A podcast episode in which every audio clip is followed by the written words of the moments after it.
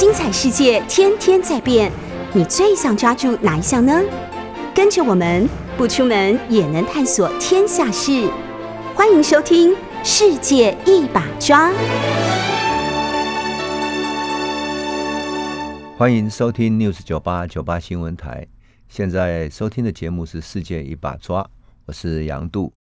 我们讲了台湾历史上的几个重要的地点，对不对？然后上一期我们去各地做了踏查。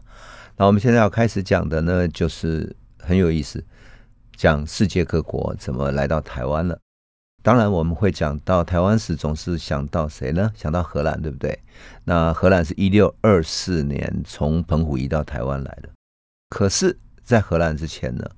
还有其他的国家也曾经踏查过台湾，也到过台湾。那当然更不用说，呃，元朝的时期有文化人汪大猷，有呃其他的一些海商海盗都来过台湾嘛，哈。那如果说就国外的欧洲这些国家来讲的话，其实，在荷兰人来之前啊，还有葡萄牙、西班牙。所以呢，我们要讲荷兰之前，其实我们可以把历史往前推一点，推到。葡萄牙，也就是大航海时代的开始。那因此，我们仿佛要讲的是什么呢？是台湾史的前传。那就好像《星际大战》有前传哈，那那个《魔戒》也有前传，对不对？我们今天就来讲一讲。我们现在台湾史里面，尤其是课本里面最喜欢讲的，从荷兰开始讲台湾史。那么，在这些历史之前，其实还有个前传。而这个前传的精彩呢，绝对不下于后面的那些历史，因为只有前传的这些大混战啊，才会使得后来荷兰来到台湾。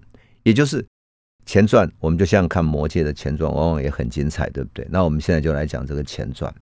讲前传之前，我想讲一个因缘呐，因为我是在写《一六二四严思齐与大航海时代》这本书。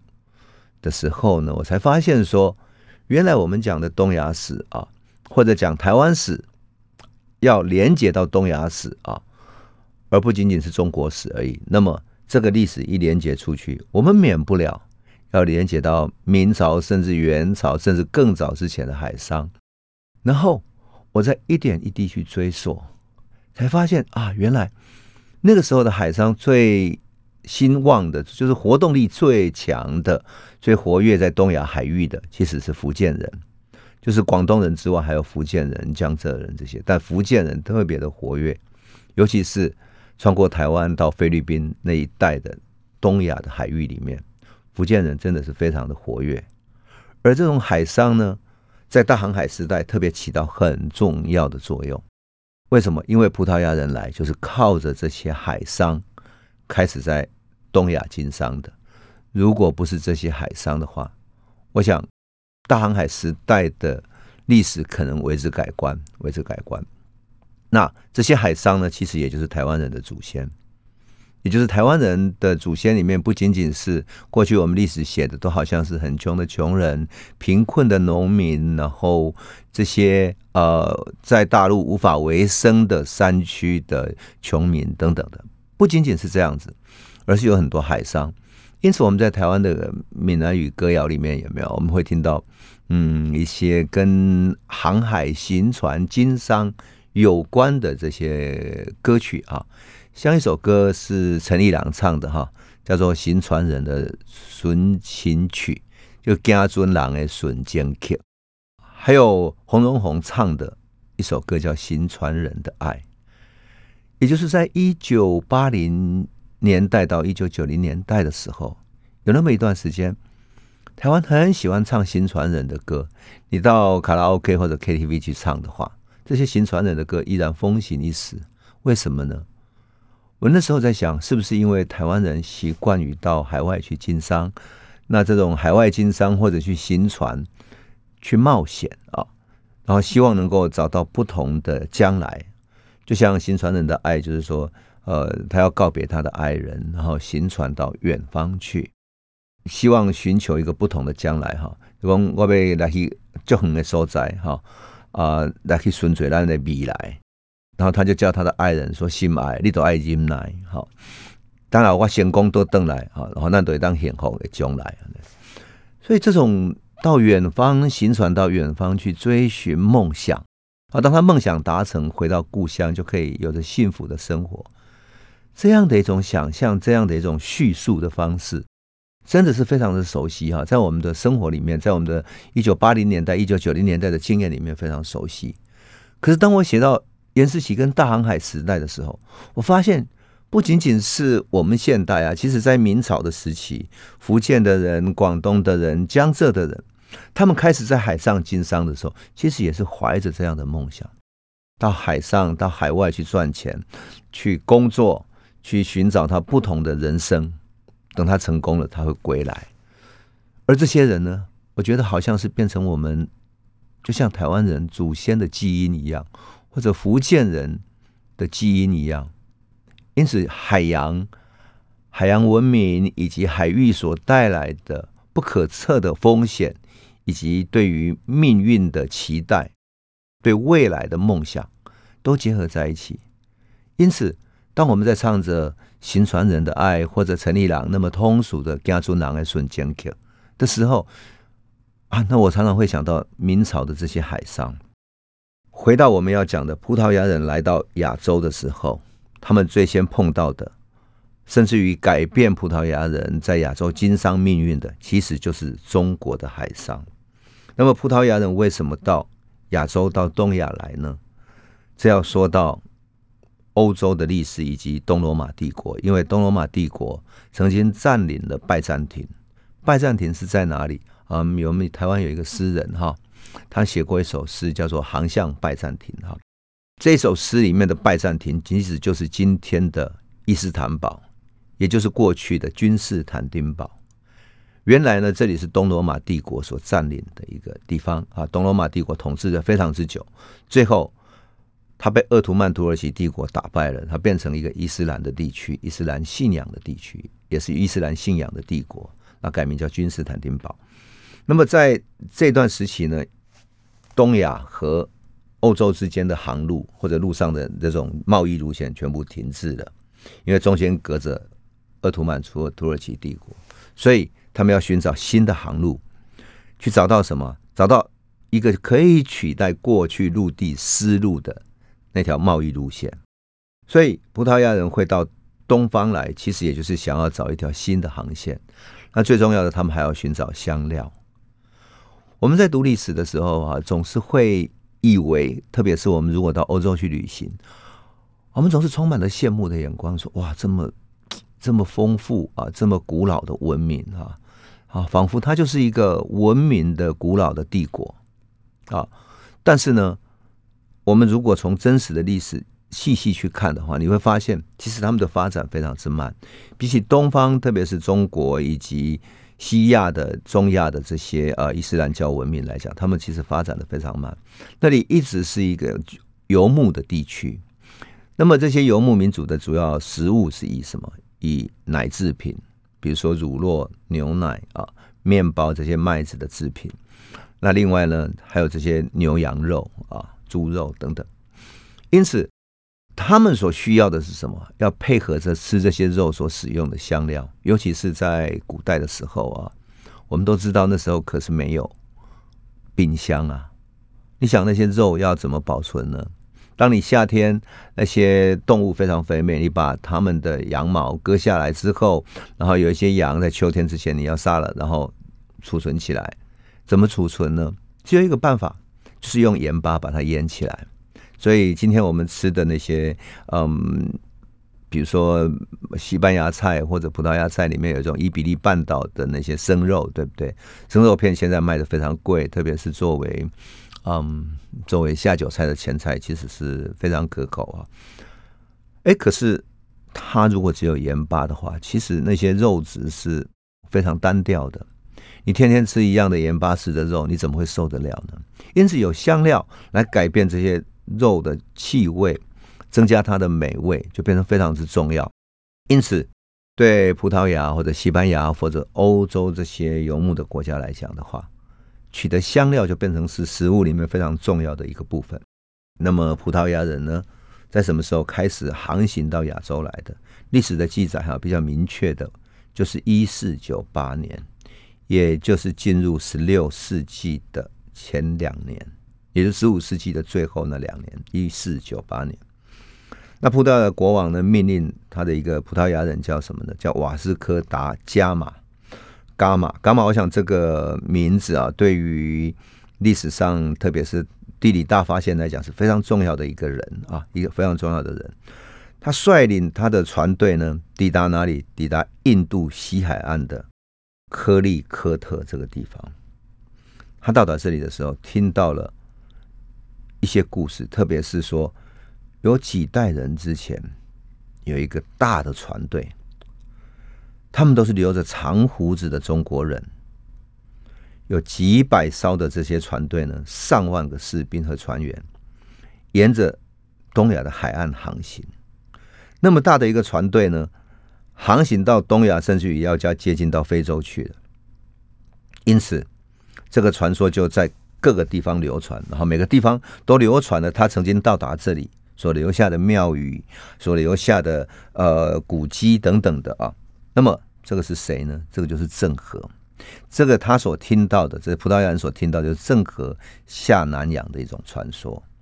当然，葡萄牙人很快就会知道，如果不是这些中国人过去有过的商船和旅行家和这些嗯大船队的这种足迹的话。我想葡萄牙人在亚洲要取得立足之地会很困难。那么他奉了国王的命令啊，葡萄牙人奉国王的命令要找什么呢？找情人，就是 chins 啊。那 chins 为什么叫情人呢？为什么中国人叫情人呢？因为那个时候还没有中国人这个名字。很有意思的，每一个时代的啊。特别是欧洲也好，日本也好，呃，中亚这些国家也好，你看到他叫中国人叫什么名字，你就可以知道他什么时代开始跟中国交往。比如说有叫秦人，就是表示秦朝的时候就有过开始交往的历史了。那么汉人，有汉朝的时代，日本人习惯叫唐人，对不对？现在还是很多地方叫唐人街。当然后来还有就没有所谓名人、亲人等等，但是秦人，这秦朝的秦人。这就很有意思，表示他们的交往是很早之前的哈，也就是葡萄牙人所认知的中国人是在秦朝时期就已经传到那边去的一种讯息。他找要找谁呢？找秦人来做贸易，他要把过去欧洲跟中国的这种贸易，特别是丝路啊中断的丝路要连接起来。那有意思的是，在嗯剑桥哈。英国的剑桥大学出了一本《中国明代史》，里面有记载说啊，一五零九年的时候，在满大家就是马六甲哈，在那里的做生意的中国人跟当地的马六甲的国王有一些纠纷，就贸易上的纠纷，于是他们就跟葡萄牙人呢交好起来，因为葡萄牙人需要他们的商品来做贸易。到了一五一一年，葡萄牙的国王命令他们去，干脆把马六甲的王国呢征服，啊，把它征服下来，然后把它变成他们的统治地区。结果，这些葡萄牙人利用了中国的商人，在马六甲的那些网络哈，并且呢，跟他们租了中国式的大帆船。这种中式中式大帆船，在外国人的，特别是欧洲人所记录里面，叫做他们。翻了个名字叫容克船，因此我们的听众如果未来在历史上或者在历史书上看到容克船，其实看起来好像是国外人的那种名字，其实很简单，它就是中国式的帆船。准哈准准，而且公准这个闽南语的发音呢，就变成中啊长了哈，或者说 junk 这样子啊，结果就这样子准准，然后这个就翻翻啊翻的，结果。福建人所用的“准”这个字啊，“船”这个字呢，就变成“容克”叫 “junk” 这样子。好，然后结果翻了翻，结果我们现在大家都写成“容克船”，好像一艘外国船一样。其实很简单，它就是闽南话里面的“准”，也就是中国式的风帆船。哈，葡萄牙人呢，就结合了这些中国的商人，去击溃了马六甲的王国。中国这些商人跟葡萄牙人一直维持非常好的关系啊，然后帮助他们。往返在暹罗啦、马六甲啦、东亚各地去做生意。我要打一个叉，讲个有趣的。我们的听众一定会感到好奇，对不对？啊，你碰到葡萄牙人的时候，你会讲葡萄牙语吗？那谁来沟通呢？谁来开始这样的一种翻译呢，我们都看过一部电影，叫做《这个翻译的的呃，就是联合国做翻译的一个故事，对不对？所以翻译是非常重要的，特别在国与国之间语言不通的时候。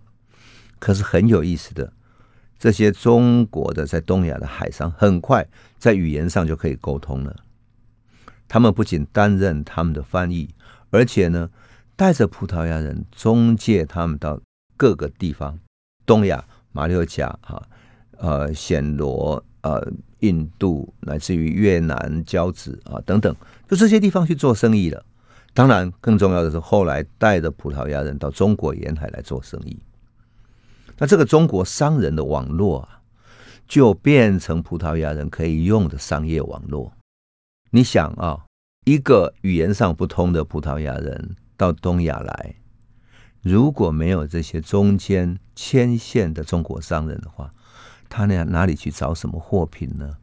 找各种不同品相的香料，不同味道的香料，不同材质的木头，甚至于啊一种檀木啦、红木啦等等这些木头，以及不同的丝绸啦、瓷器啦等等。如果不是这些中国的海商，葡萄牙人可能开始吗？也就是过去东亚其实已经有很强大的中国海商的基础。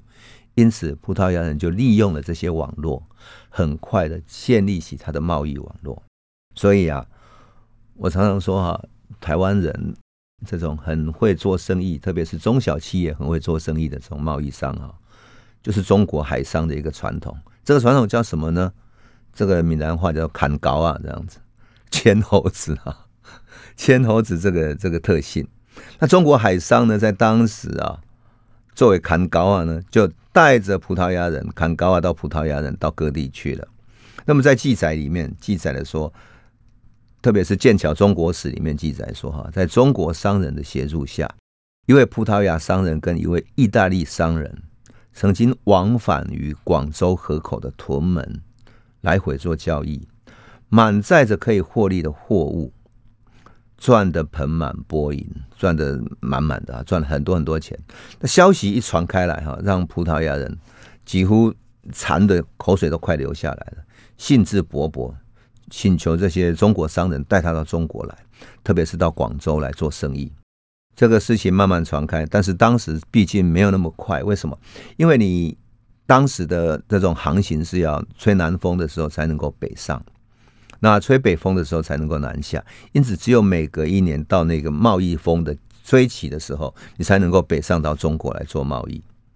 那么到中国做了一段贸易，要到吹北风的时候呢，才能够呃下去到南洋。所以这整个历史里面，他们就在等待，一直等待到一五年的时候，就十六世纪一五年的时候，九月，其实九月已经开始要进入秋天了哈。可是这时候，葡萄牙新任的印度总督叫。阿伯加利啊，阿伯加利，他抵达了印度的果阿，然后呢，跟他随行的有一个舰队司令，舰队司令叫安德烈哈，安德烈这是一个很普遍的名字，安德烈哈，安德烈，然后他率领的四艘船呢，从印度的科吉，就是科兹，翻译成科兹哈，从那里出发。可是这个时候，我们都知道夏天很容易有台风，对不对？在海上，他碰到了暴风雨，船又折返到马六甲去了。这个时候，他碰到一个葡萄牙的商人，他们听说他一年前去中国经商，这个时候回来赚了大钱，正要衣锦还乡。于是，这个安德烈太高兴了，立刻买了胡椒啊等等各种香料。他们说中国可以需要这种。南洋的香料，你如果拿过去中国卖的话，可以大赚一票；然后在中国再买丝绸回来，还是可以大赚一票。贸易就要得这么干。可是那时候已经九月了，所以他们只好等待。等待呢，又隔了一年多之后，到了一五一七年六月，南风吹起的时候，他才出发。啊，这一次呢，他野心更大了，他带了八艘的大船跟满满的货物。到八月中的时候。开到珠江口的南头岛那里，南头岛在哪里呢？就是现在香港机场新的香港机场所在的那个大屿山岛，过去叫南头岛。南头岛那里的广州，就是中国的水师呢，毫不客气的就说你是从哪里来的？你挂着葡萄牙的旗，对不对？因此发炮去警告他，然后他赶紧派人去交涉，派那个小船哈，派人去交涉。可是问题是，广州的水师他们不敢做决定，因为跟外国做贸易这是违反他们过去的指示的，就是明朝皇帝的规定的，所以这个事情他只能够去上级指示。可是我们都知道明朝的那个帝国太遥远了，所以。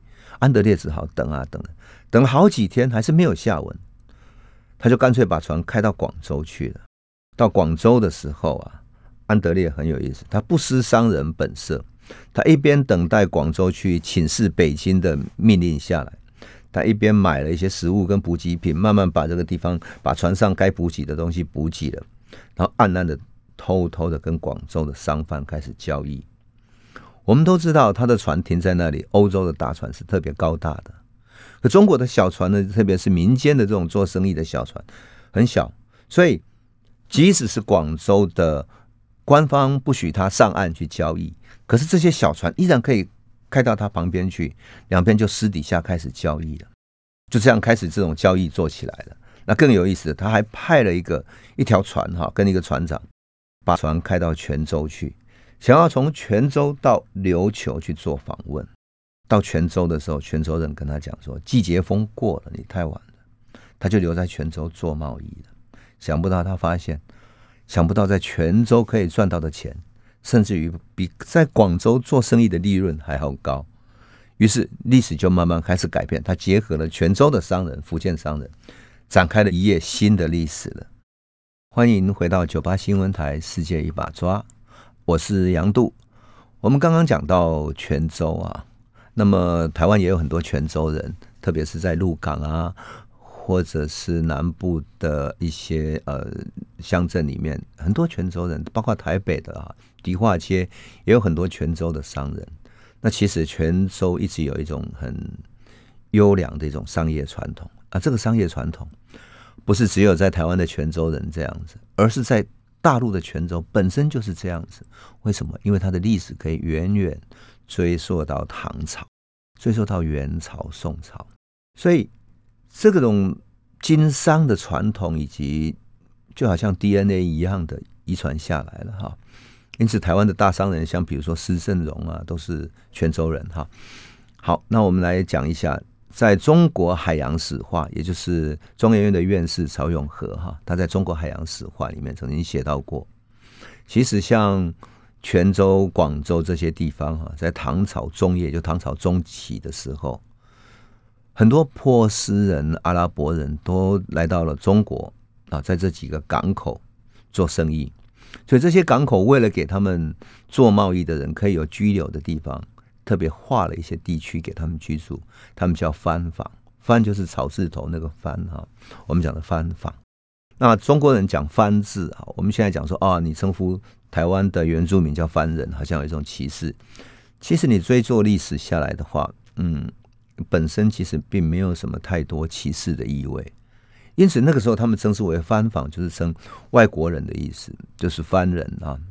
那番坊就是指外国人给他们居住的地方。那在这些番坊里面，这个区域里面，唐朝的时候啊，还设一个番长，就是这些外国人自己要有一个选出一个人，一个一个番长啊，这个长官来管理他们。那中国的商人就在这些地方啊，泉州、广州这些地方，跟阿拉伯人啊、波斯人做交易，然后把多余的这些南海的物资跟中国的物资呢。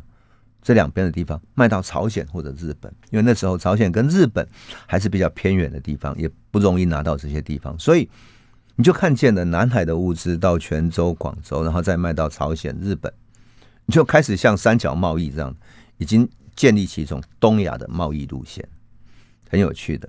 那当然，唐朝时期啊，说起来是一个非常有意思的一个时代，中国是一个向世界开放的一个太平盛世。而相对来讲的话，欧洲也正好是东罗马帝国。东罗马帝国的拜占庭文化丰富灿烂，我想这历史上有很多的记载，就不用我们多说。甚至于拜占庭文化已经成为啊西方的诗人一直要追溯的一个古代丰富的文明，把它当成一个理想国式的地方。当然，在亚洲的话，在西亚这边，西亚、西亚的话，还有伊斯兰文化，这个时候也达到了高峰。所以，三种文明在中国这里交汇，而广州啊、扬州啊、泉州都是这种交汇文明的地方。因此，我们说唐朝实在是一个啊，想起来都觉得那是一个全世界文明大融合的一个盛世啊，三大文明都是一个太平盛世。当然可惜，唐朝末年就天下大乱，世界上不可能永远太平盛世啊。那伊斯兰教在中中国的商人，他们后来就逃到了马来半岛去避难了。那么到宋朝的时候，宋朝也是一个鼓励海外贸易的一个朝代啊。那海外贸易可以增加宋朝的税收，所以有人就说啊，宋朝为什么能够抵抗元朝，特别是抵抗成吉思汗这种这种蒙古帝国，抵抗那么久？你想，蒙古帝国可以征服全世界，征服了印度，征服那么远，但是那么大的帝国竟然无法在很快的时间里面把宋朝给吞下来？为什么？有一些历史研究者就发现说，宋朝有很强大的海外贸易，以及南方很繁荣的地方经济，特别是丝绸、瓷器，乃至于地方上的各种贸易活动，使得它的文明特别丰富，而它的国力特别强盛，因此。有人也就说，宋朝鼓励海外贸易所得到的这些税收，使得宋朝经济足以支撑它庞大的兵力去对抗北方的蒙古人。当然，宋朝还有在外交上的各种手段，哈，还有很多呃国与国之间的交往等等，也算是很有智慧的一种小国生存的智慧啊。那我觉得宋朝的这样的一种经商呢，使得中国特别是江南一带，一直到呃福建这些地方呢，整个地区发生了很大的改变。所以宋朝的一个平州可谈曾经记载说：“哈，北人过海外，四岁不还者，谓之住凡。”就是说，中国人如果出去到海外去了，当年没有回来的，谓之住番，就住在外国人的地方。那各个国家的人住在广州哈或者泉州。住了过了一年的不归者，不回去的，叫做住唐。宋朝的人，他居然叫做住唐，住在唐朝，这很有意思哈。那广州人呢，到海外去哈，那么常常会借钱，在这个《平洲可谈》里面记载说，他们常常会借钱举债，超过了一倍以上。那么等到船舶回来，他把船货卖了之后，他可以去偿还。有时候因为住房去到海外经商，那没有办法很快回来，甚至于过了几年才回来，他的利息也不会特别增加。而且他记载了说，当时已经开始有一些民间啊，可以筹资、筹股份式的筹资，然后共同去买货之后交给这个船主，船主带了这些货，然后到南洋去卖掉，南洋再买的东西回来，然后把这些利润呢，在最后还给这些人。其实我们在讲西方的呃资本主义萌芽，叫做要有股份制，对不对？要有股东嘛。其实宋朝的时期也慢慢开始有股份的这种实际上的操作，可是它当然没有形成制度啊，不像是嗯荷兰东印度公司，它的十七个股东啊，十七个船商都是变成很正式的股东，然后明文下来记载了彼此之间的权利义务关系等等。可是宋朝来讲的话，特别是福建、广州这一带，已经开始有民间特别通过了他自己的家族共同集资，集资起来之后去买一条船，然后这条船再去做贸易。所以啊，我们研究东西方历史的时候，太多细节，你如果细细去看的话，我们现在对于资本主义、对于啊中国的经济不发达等等的很多说法，其实并不那么公允。为什么不公允？因为我们都是套用了西方的那一套概念来套在中国上面，可中国它有另外一种运作的模式。所以我在看大航海时代这一段历史的时候，慢慢发现，我们的太多历史都被被改造、被扭曲到，好像我们就是落后的啊。可是我在看这段历史，想说，哎，不对啊，这是多么像初期的，或者还没有成为法治化的一种资本主义的雏形呢？所以这就很有意思的一个观点，跟我们朋友分享哈。当然，很多人在当时啊，因为那么多船商集资去做生意，很多人就住在当地贸易了。那么住久了，你想，你可以想见哈，一条船到一个地方开始集货，一住就是半年。那一条船上有五六十个人，而几百艘船这样每个季节这样来来回回的走。你想各地的城市是不是港口会形成一些华人住的地区？船商要有收货集货，集好了之后，等到南风吹起来才开始北上的时候，半年过去了。所以很有意思的，就各地就慢慢形成了唐人街。东南亚各国很多唐人居住的唐人街啦，等等，就是当时的很多船员、船商的生活的所在。他们要生活，要游乐，要交友，他总不可能到马六甲之后天天吃当地的食物，所以就有人在那里开启了这种给中国船员吃饭、生活、游乐的地方，就唐人街就慢慢形成了。当然，也有在历史上记载的，很有意思。他说。有人因为住房太久了，就在那边成家，那在那边娶了太太，有那边的孩子，所以在泉州或者其他地方会记载了一些有南明，就是住在南洋的那种祖先哈，那边南苗嘛、南苗公等等的南明，大概南洋的那边的很少有男人说就南南洋那边的的的所谓的丈夫这样子，因为基本上这些丈夫都是华人过去的。而在南洋那边娶了在地的妇女，在那边做生意，开了一个店等等的。另外娶太太成了一个家。那所以船商在闽南变成有很多家庭，这就变成一种通俗的一种一种社会文化。而北宋时期，广州是最大的海外港口。可到了南宋末年的时候，泉州，特别是很会做生意的这些泉州人，已经超越了广州，变成世界上的第一大港。福建的商人从南海啊运回各种香料来、药材等等，也就把多余的物资就卖到日本、朝鲜。因此，我们说哈，泉州变成一个转运港。当然，跟元朝时期的这种航海技术的进步是有关系的。我们就看见了东亚那种繁荣的贸易，在十二、十三世纪、十四世纪的时期，其实已经开始了。距离大航海时代欧洲人来临的十六世纪。其实有已经有两三百年的时光，在发展着东亚自身的海上贸易，也就是东亚其实有那么好的经济基础已经开始了。好，我们先休息一下，欢迎回到九八新闻台《世界一把抓》，我是杨度。我们刚刚讲到泉州哈，其实我一直觉得泉州是一个被低估的城市。这个城市有太多文明的故事啊，是跟大航海时代，是跟中国的历史有关的。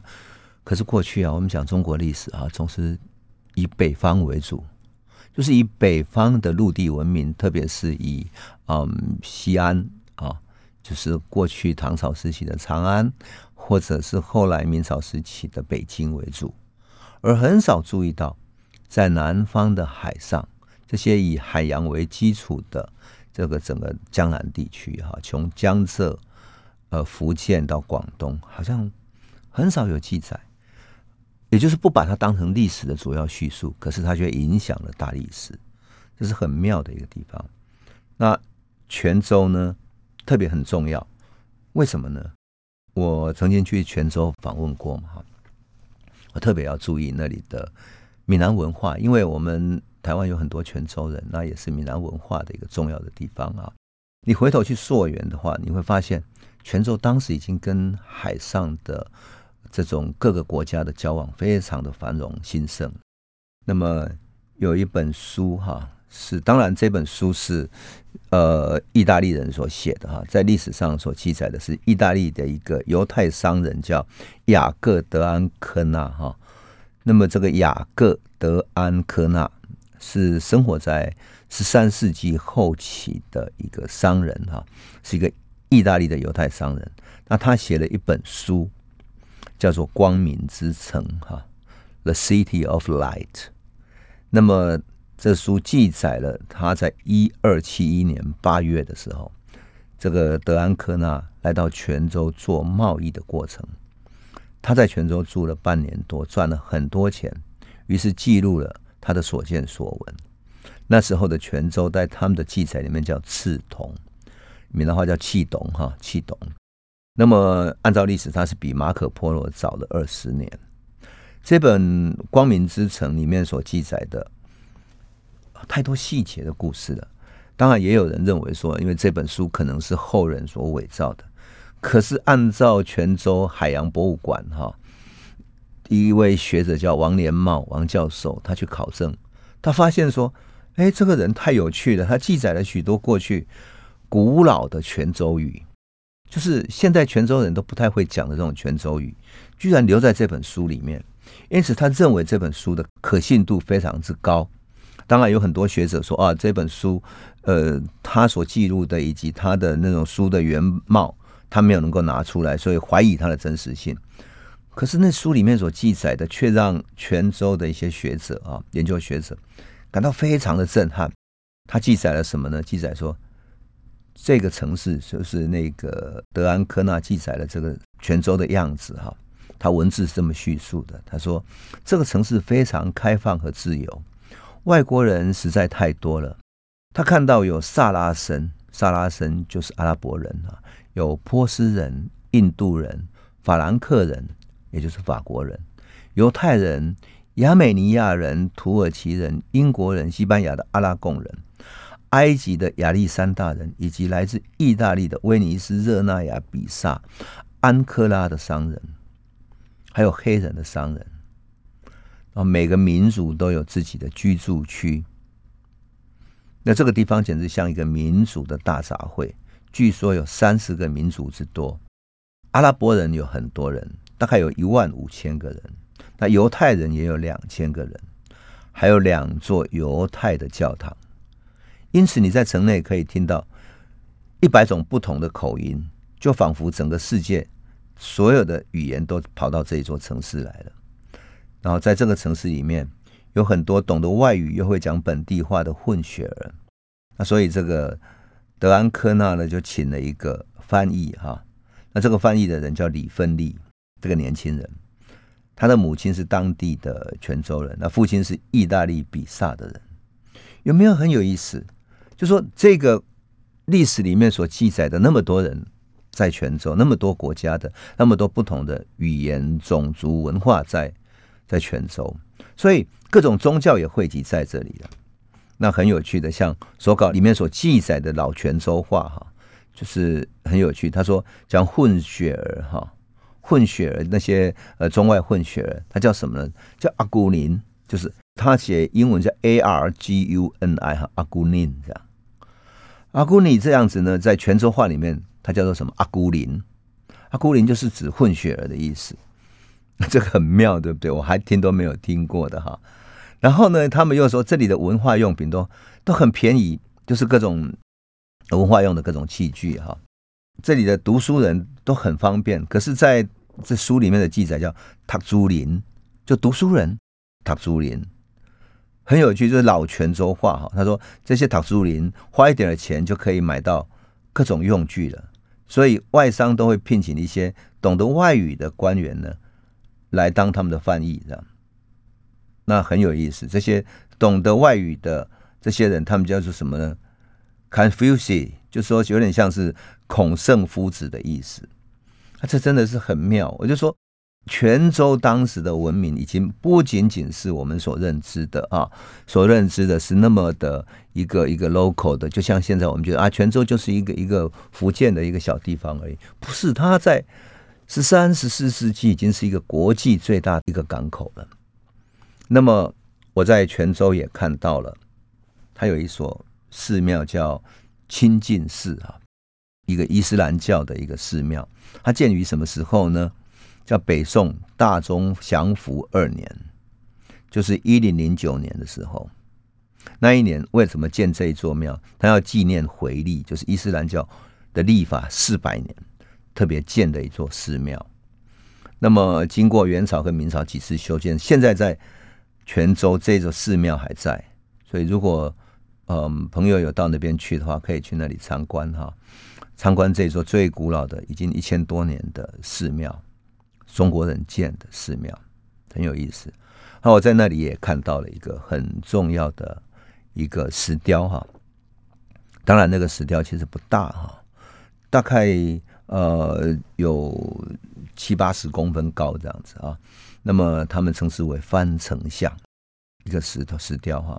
他本来留在一个庙宇里面的，结果后来被发现出来之后，就被当成了一个呃古迹给保留下来了。那是一个元朝的一个石雕哈，那么它这个很有意思，它整个外围呈现了一种火焰形，就像伊斯兰教那种火焰的形状哈，那种样子的一个外貌。可是呢，中间做了一个一个像丞相的一样的一张脸啊，就是一个一个中国人的脸吧。那他头上戴了一个一顶道教的像丞相一样的帽子啊，可是他的头上呢？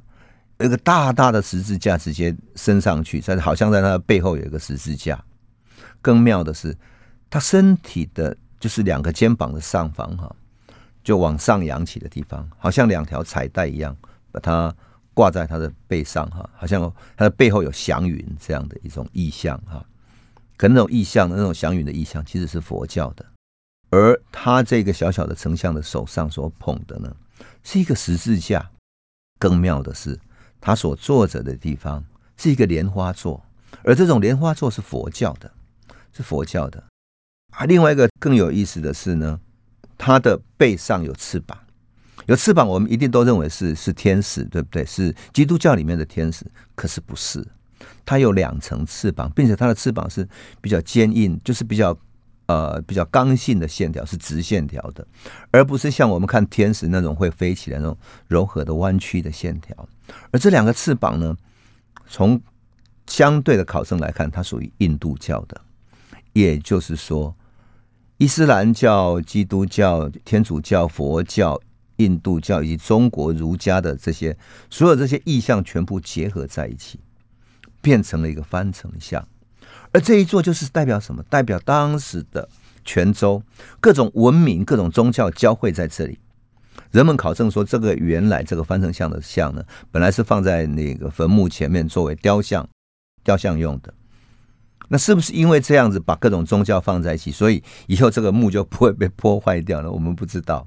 可是你就可以想见哈，多么微妙！那个时候有那么多的宗教就在这里共同活动。因此，我那时候看到这个时候，我后来写了一篇专栏，就是要讲这个事情，多么美妙！各种文明可以互相融合、互相接纳，甚至于在你的心中，在一个逝者的坟墓上，你可以把各种文明融合在一起。